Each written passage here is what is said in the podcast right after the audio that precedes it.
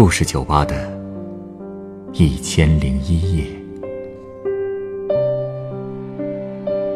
本节目由北京人民广播电台故事广播与凤凰网有故事的人频道联合制作。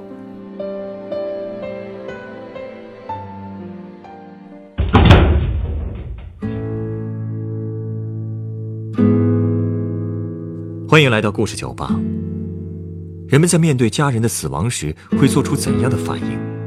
其实，对很多大家庭来说，生死离别的时刻并不仅仅是悲伤那么简单。今天来到酒吧的这位客人，就向我描述了他们一家人在他的姥爷去世前展现的种种面孔。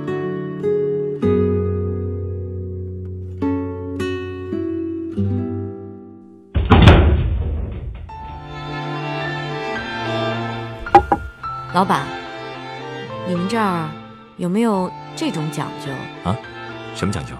就是说，如果家里老人没了，之后的三年，老人的孩子们都要好好的互相扶持着。三年以后，如果关系挺好，那就继续来往；如果实在不好，那兄弟姐妹之间就各过各的。还真没听说过有这种讲究的，这是为什么呀？嗯，我们老家就有这种说法，说是人去世以后头三年还是恋家的，三年之后就投胎了。所以，老人去世的头三年，老人的子女们装也要装的和谐一些，说这是给老人看的。原来是这样，嗨，也都是些迷信的说法呗。哎，但是我觉得啊，其实这个作为一种文化传承下来，还是有些道理的。可能古人是想通过这种方法维系一个大家族的稳定和团结吧。咱们中国人不是最看重家族关系了吗？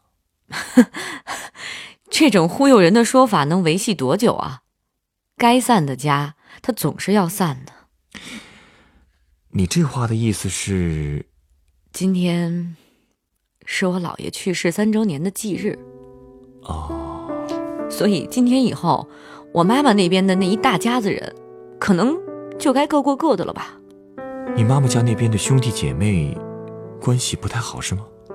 其实，过去我一直以为大家的关系都还是可以的。可是我姥爷去世之前，他们的那些表现，让我明白了一件事儿。什么事啊？我明白了，生离死别，其实也是充满了铜臭味的。干嘛这么说呀？你姥爷去世前，他们做什么了？他们呀，就是围着钱的事儿团团转呗。说真的，我真的受不了他们一个个财迷心窍的那种样子。你姥爷没留下遗嘱吗？我姥爷病得比较突然。那天我还在上班呢，突然就接到我妈的电话。他在电话里哭得语无伦次的，他说：“姥爷得了什么胃穿孔，胃液都流到肚子里了，下午就要做手术，让我赶紧去医院。说晚了可能就来不及了。”听到“来不及”那三个字儿，我当时脑子彻底懵了。真的，姥爷病得太突然了，我真的没办法想，他要是突然没了，我该怎么办？我从小到大，姥爷在家里最疼的就是我。所以晚上我赶到医院的时候，腿软的都快瘫到地上了。不过我妈跟我说，说刚刚手术成功了，说我姥爷挺过来了。说完呢，我妈就高兴的又哭了。既然手术成功了，为什么你姥爷最后……手术是成功了，但是这不意味着度过危险期了呀。可我妈当时就是这么相信的。手术之后。姥爷就被推进了重症病房，因为做手术的时候，大夫下了病危通知单，所以那天所有家里的亲戚恨不得全赶来了。有的在村里种地的大姨，还有大姨夫，什么大舅、二舅、二舅妈，还有嫁到城里的三姨，和我同辈儿的大姨哥、二姨哥、二表妹全都来了。等等，你的意思是，他们都是冲着你姥爷的钱来的？那倒也不至于，至少大面上是冲着我姥爷来的吧。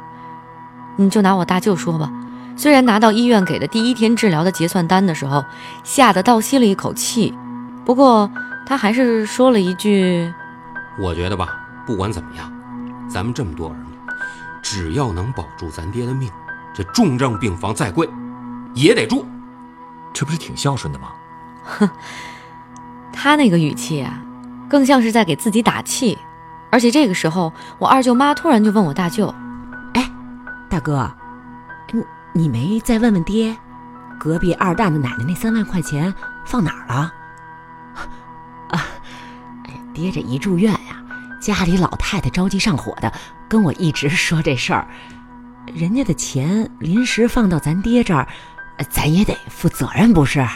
呃，爹只说老太太的闺女盖房子借了一万，没打条子，其他的什么也没说呀。哎呀！总之，先救人，其他的往后靠。哎，我这不是替家里老太太问一句吗？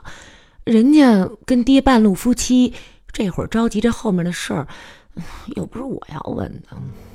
呃，我有点乱啊。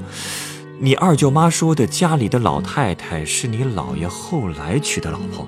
对，没错。老太太是我姥爷六十多岁的时候娶的老伴儿。虽说是娶吧，其实他们俩一直也没领结婚证。因为儿女们总有反对的，说什么领证了就有权了，万一以后出个幺蛾子什么怎么办？所以领证的事儿就耽搁下了。哼，还是因为钱啊？是啊，所以我姥爷觉得亏待了老太太，干脆每个月都把自己的工资啊、儿女给的生活费啊，全都交给那老太太了，还常接济老太太那边家境不好的子女。日子久了，我们两个家庭的关系也越来越好了。可是结婚证的事儿呢，就没人再提起过了。哦，那三万块钱呀，是隔壁邻居奶奶临时寄存在姥爷那儿的，但被姥爷放到哪儿，谁都不知道。大家可能是怕姥爷如果突然没了，钱又找不到，谁也不愿意承担这个责任吧。这时候，我大姨哥突然说了这样一句话：“哎，大舅，我知道大舅妈身体不好，你就别让她老往医院跑了。”让她去陪陪老太太，一来呢，给她老人家宽宽心；二来呢，老爷病的突然，家里多留个人也放心，不是？大姨哥这话说的特别突然，大家都不说话了。我就听完就出去给我大舅妈打电话去了。其实大家都听出来了，大姨哥那是话里有话，因为我们村子里啊，以前也出过不少类似的事儿。就是这边的老头刚咽气，后老婆就带着自家的儿孙在屋子里偷的偷，抢的抢。都说半路夫妻老来伴，其实没有几对儿是好说好散的。所以你大姨哥的意思是让大舅妈回去盯着点老太太。嗯，就是这意思。那天晚上，老爷的儿孙睡了一地，我知道。大家都是各怀心事。到了第二天，医生跟我们说，姥爷全身的器官都出现了衰竭，特别是肾几乎不排尿了。如果继续做透析，也可以维持一段时间，但是希望也不太大了。我妈听完又哭了。不过家里的亲戚们就开始七嘴八舌了。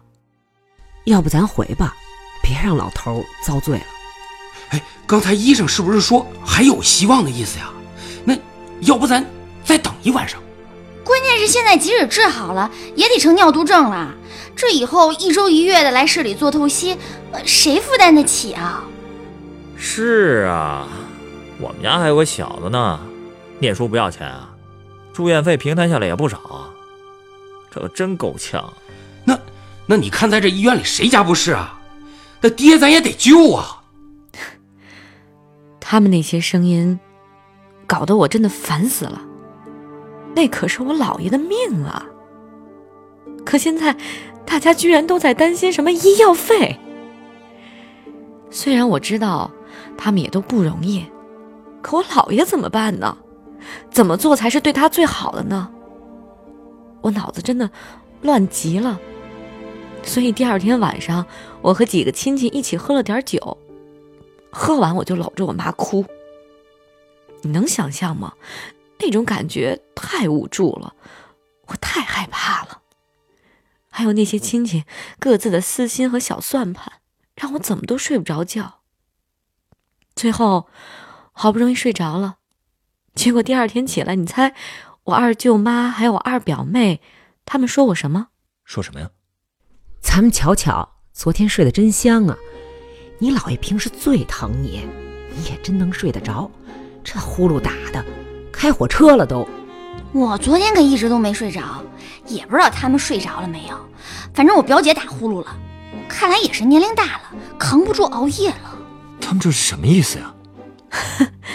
因为在孙辈里啊，我这个外孙女是最受老爷宠的呀，所以我的表兄妹一直都很妒忌我。正经八百的孙子孙女都比不上我这个外孙女，所以就各种找机会挤兑我呗。真是莫名其妙。他们拿我当笑话，在我眼里，他们也是个笑话。就说我二表妹吧，她那叫一个精啊！他紧接着又说：“我看咱们今儿记个账吧，这天天在这耗着，花费也挺多的，各家花了几个都记清楚点儿，免得最后麻烦。”哎，对对对，呃，都得记上啊！呃，吃饭住宿这些钱，呃，咱们小辈都得帮忙给记上。他们那大人都老糊涂了，别完了事儿又因为这点钱吵吵，都不省心。就这样，在二表妹的撺掇下，小一辈的手里都有了一个账单：吃饭是谁家哪个人掏的，住宿又是谁团购的，押金最后谁付的。虽然账目是一清二楚了，但是彼此也都明白了各自的心思。哼，这小一辈的。才真是没一个省油的灯呢。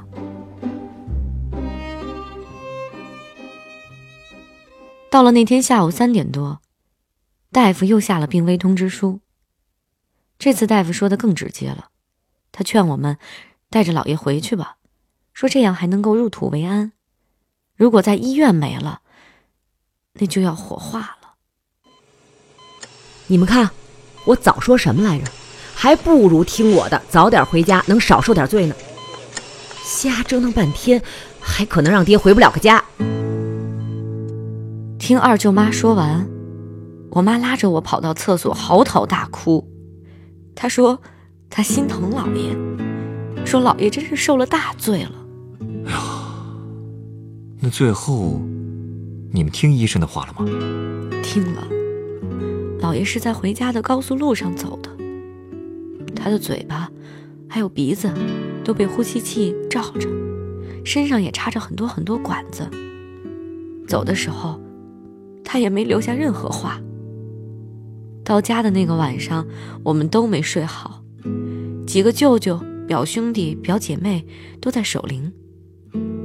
老太太为了那不明不白就找不到的三万块钱，哭天抢地的，说老爷临了临了了，还是坑了他。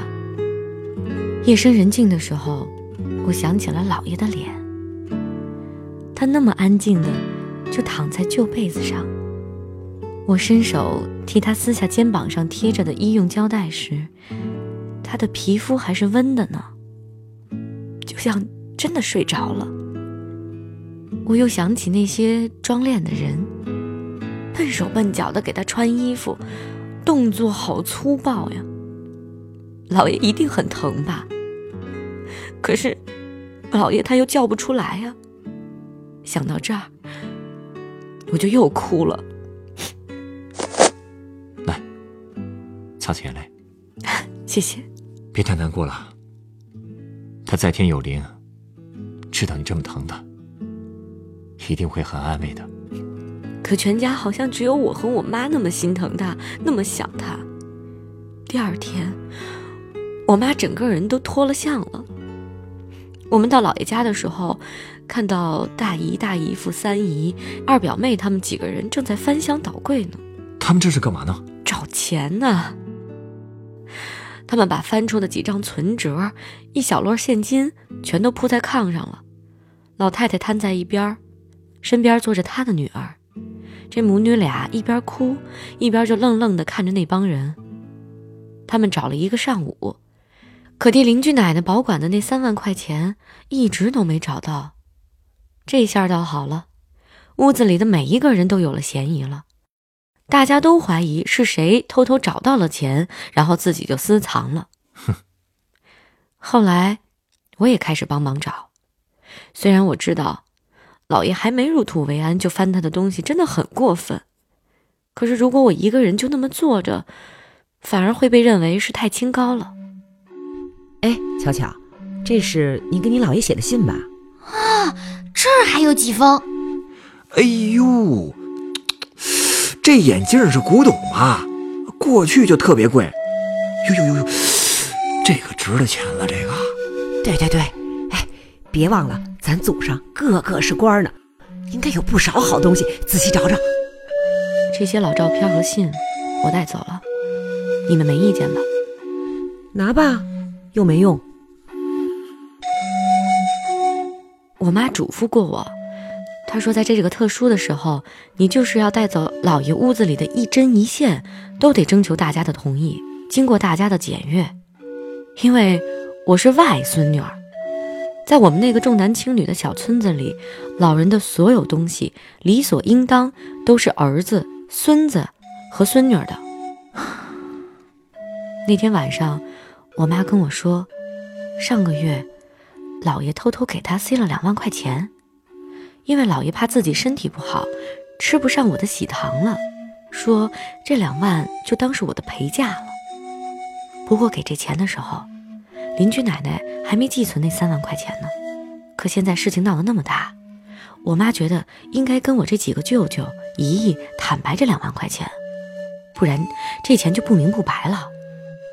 我妈还说，如果他们硬是要这个钱，那也就给他们了，以后也就各过各的了。他们要是不要这个钱呢，那大家就还是亲人。你同意了？我同意了。我宁可不要那两万块钱，我真的也不想惹那一身骚。那后来呢？他们怎么说？后来，他们也没要那两万。因为隔壁奶奶家的钱终于在一个犄角旮旯找到了，再后来，老太太为了避嫌，她也搬走了。被亲戚们翻出的那些折子还有现金，其实是一笔不小的数，足够支付老爷的医疗费和葬礼了。虽说这一大家子人最后没有因为钱的事儿彻底撕破脸，但我真的觉得以后没有什么事儿，我再也不想见他们了，因为我知道。他们中的任何一个人，都不会像我一样，到今天还是这么的想念我的姥爷。你的心情啊，我理解。不过我觉得，很多人和事，或许还不像你想的那么糟啊。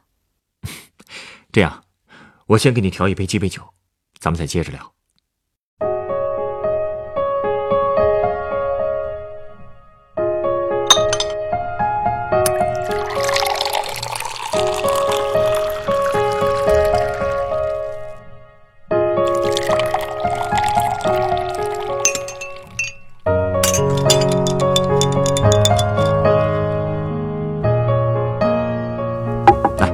这是你的鸡尾酒，哎，这酒很有意思啊，上面是红色的，下面是白色的，而且分得真清楚。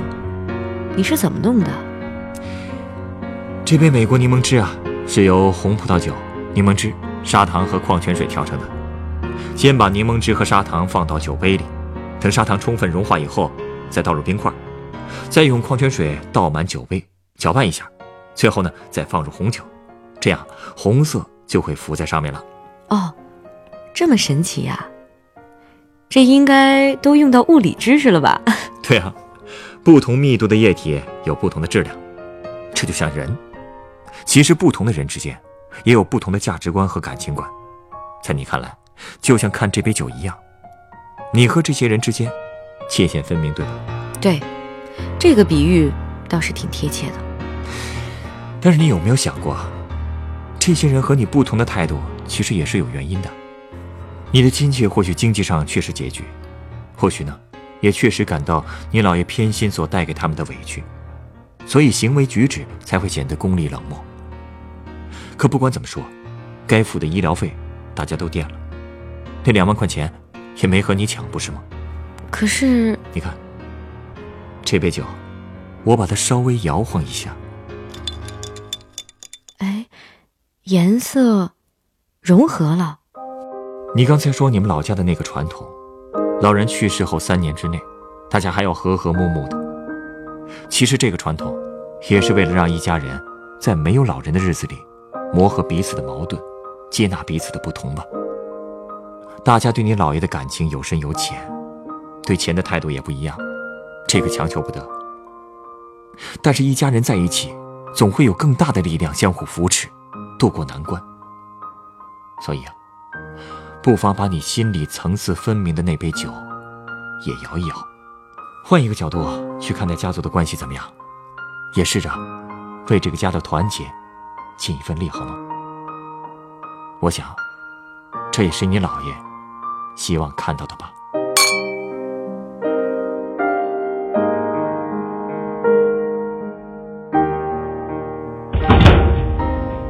本故事。选自凤凰网有故事的人独家签约作品，《我们的生离死别原来也有铜锈味儿》，原作徐巧巧，改编制作陈寒，演播晚桥、董珂、刘笑、米夏、陈光，录音严乔峰。人人都有故事，欢迎搜索微信公众号“有故事的人”，写出你的故事，分享别人的故事。下一个夜晚，欢迎继续来到故事酒吧，倾听人生故事。